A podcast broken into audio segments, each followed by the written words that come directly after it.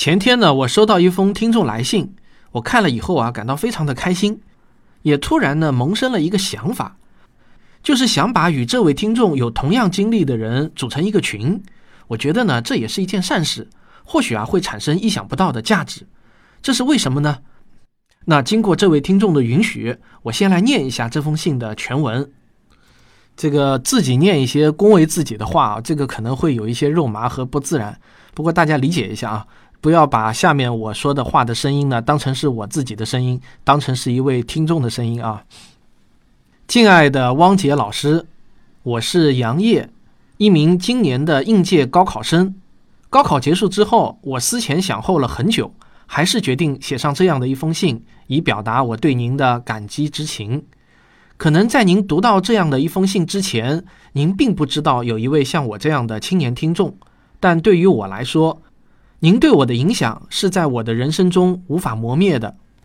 记得是二零一五年我高一的时候，大约是刘慈欣的《三体》获得雨果奖之后的一段日子，Kindle 阅读器给我自动推送了《三体》。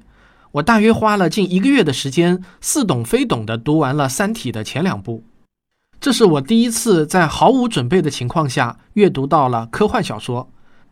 一本书能够从宇宙的大尺度上以文学的形式反观人类文明的一切，加之波澜壮阔的叙事结构和创作情怀，可以说是在我这个青少年的心中播下了科幻小说的种子。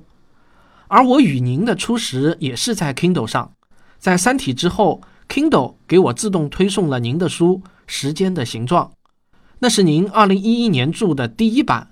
我就是在上学、放学的途中连续阅读的，可谓是手不释卷，慢慢的了解了奥卡姆剃刀原理、牛顿与伽利略、爱因斯坦的狭义相对论与广义相对论，再到时空弯曲和量子力学，包括还有文革时期的相对论史话。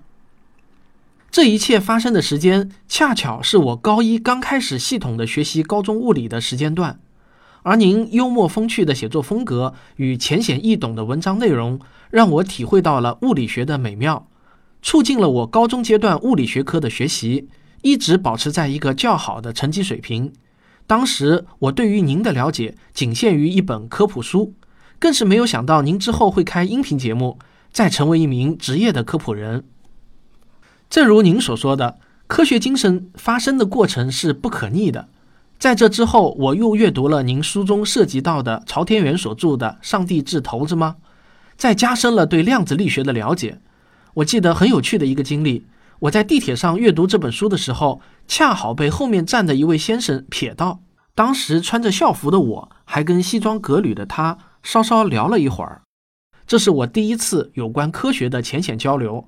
当时的我，甚至在车厢中隐隐的有一种优越感。在之后与您的相会，就是在喜马拉雅的《科学有故事》了。虽然具体时间记不太清，但是您《星空的琴弦》专辑中第一集中第一次，我觉得也是至今唯一一次的方言表演，果真是让我印象深刻。就是学生问亚里士多德问题的那段音频。喜马拉雅的相会，是我真正了解并熟悉您的开始。作为您的忠实听众，我从星空的琴弦开始，再到外星人防御计划，最后是宇宙自然生命的简史。这两三年来，只要您不停更，我就一直在追。的确，如您每次在节目片头中所言，比科学故事更重要的是科学精神。我十分庆幸能够在我世界观形成的阶段遇到您，让我逐步用符合科学范式的方法理解丈量世界。因此，使我对于这个世界有一种新的、不一样的看法。在您《星空的琴弦》音频节目更新完毕之后，我和大多数听众一样，购买了您的两本纸质书，将它们放在我的书桌前。每次学业繁忙到深夜，我都会拿起它们翻阅。即使是看过很多遍的内容，我每次还是会乐此不疲，因为我能理解，从里面感受认知升级的美妙。托勒密、伽利略、哥白尼、开普勒。赫歇尔、凯尔文，无数的名字都陪伴着我的高中深夜。慢慢的一种进行物理学研究的冲动在我的心中逐渐迸发。我告诉自己，或许我真的可以。在近两年间，科学声音组织过上海、北京、绍兴等等的演讲会。很遗憾，我因为繁忙的学业，只能在音频节目中收听或是收看。每次啊都想来现场参加，但都未能成行，实在是后悔不已。真的是希望之后能再有机会与您真人相见。慢慢的，到了高三，学业的负担越来越重，我的休闲娱乐也就成了每周末在餐桌前跟父母一起听您的《科学有故事》节目。说实话，父母并不知道我为何如此迷恋您的节目。包括您的答复听众，也是让我增长了许多见识。尤其是您《环球科学有故事》最后四期有关比特币的内容，在我之后高考综合评价面试中，对我还有很大的帮助。与此同时，我又开始听您和各位听众制作的科幻广播剧，购买了《科幻世界漫游指南》、科普经典解读课以及吴金平老师的节目、旭东的节目，在这一方面的大门就此完全打开了。我对于科学的兴趣就变得越来越浓厚了。絮絮叨叨的说了这么冗长的一段，如果您真的读到了这里，那我真的是不胜感激。我感恩您能够在我生命中最重要的一段日子里出现，帮我点明了未来的可能方向，树立了正确的价值观与认知世界的方法。我同时也相信，我只是千万青少年当中的一位。希望您能继续您的科普事业。在更多青少年心中播下科学的种子，帮助我们国家科学精神的普及。而像我一般的听众，即使默默无闻，但也一定会在您的身后努力支持您。到了这封信的最后，我想说，您在您的两本书的最后都写到，希望有这样一位青少年立志去探寻宇宙的奥秘。我不知道我自己是否够格，因为正是在您或多或少的影响之下。我最后高考志愿填报了南方科技大学的物理系，这所深圳的新兴科研大学拥有国内外顶尖的师资力量。无论他前几年可能经历的风波，至少时至今日，他的收分已经直逼国内的顶尖的985高校了。我也希望自己有可能在这所学府里学习，同时解决哪怕一个物理学的有关问题。汪老师，正如您在《时间的形状》最后一篇中所写的。就我个人而言，我已经毅然决定投身物理学。我也一定会努力，争取完成您这辈子最大的愿望之一。我也希望有越来越多的年轻人能够接触到您的科普，从而决定他们的人生方向。今年我刚满十八岁，不知道有没有资格代表所有的零零后听众，但我依然向您表示感谢，也希望您的科普事业能发展得越来越好。上海市西南卫浴中学杨烨。二零一八年七月三日，星期二，在收到杨烨同学的这封邮件以后呢，我立即就抬笔给他回复了一封邮件。我是这样回复他的：“你好，我是汪杰，你的来信我已经收到了，而且认真读了两遍。我非常高兴能收到你的来信。这几年我遇到好几个像你这样受到我的影响而立志走上了科学道路的同学。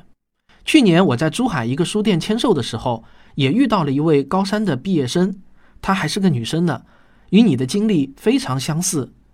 据他自己说，也是在他高中最迷茫的阶段，看到了我的书《时间的形状》，从而毅然决然地决定投身于物理学的研究。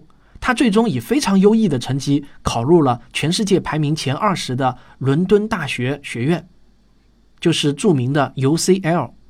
请原谅我未经你的同意，把你的这封信发给他看了。而且啊，昨晚他还告诉我，他大一取得了非常好的成绩。另外呢，和你有相似经历的还有北京市二零一六年的中考全科满分的江海洋同学。你们都是我的骄傲。在你们感谢我的同时，我也感谢你们能让我觉得自己的工作有了非常重要的意义。人生就是一个不断寻找目标和意义的过程，可以说是你们给了我继续创作的动力。让我下决心一辈子投入到科普事业中。收到你的这封信后呢，我突然就冒出了一个想法，我就是想建立一个与你们有相似经历的同学群，不知道你乐意加入吗？另外，我不知道你是否同意我把你的这封信在我的节目中朗读出来，并且以此为契机，邀请更多与你有相似经历的听众加入这个群呢？汪杰，二零一八年七月四日，星期三。今天杨烨同学呢加了我的微信，并且啊，他带给我一个好消息。他说呢，他已经确认被南方科技大学录取了。听到这个消息呢，我真为他感到高兴。实际上这几年以来，我收到过很多类似的消息，有通过微博的、微信公号留言的，也有发邮件的，还有通过出版社求到我的手机号直接给我打电话的。但是啊，很遗憾，我都没有注意留存，大部分人我都失联了。现在想来啊，我觉得应该把你们联合起来，互通消息，互相帮助。所以呢，今天我在这里公开发出号召：凡是与杨烨同学有过相似经历的同学，不论你现在是学生还是已经走上了工作岗位，我都欢迎你能联系我，请给我发邮件简要说明你的经历。邮箱地址是科学声音的拼音 at 幺六三点 com。再说一遍，科学声音 at 幺六三点 com。我也特别希望北京的江海洋同学能与我取得联系。你应该马上也要读高三了。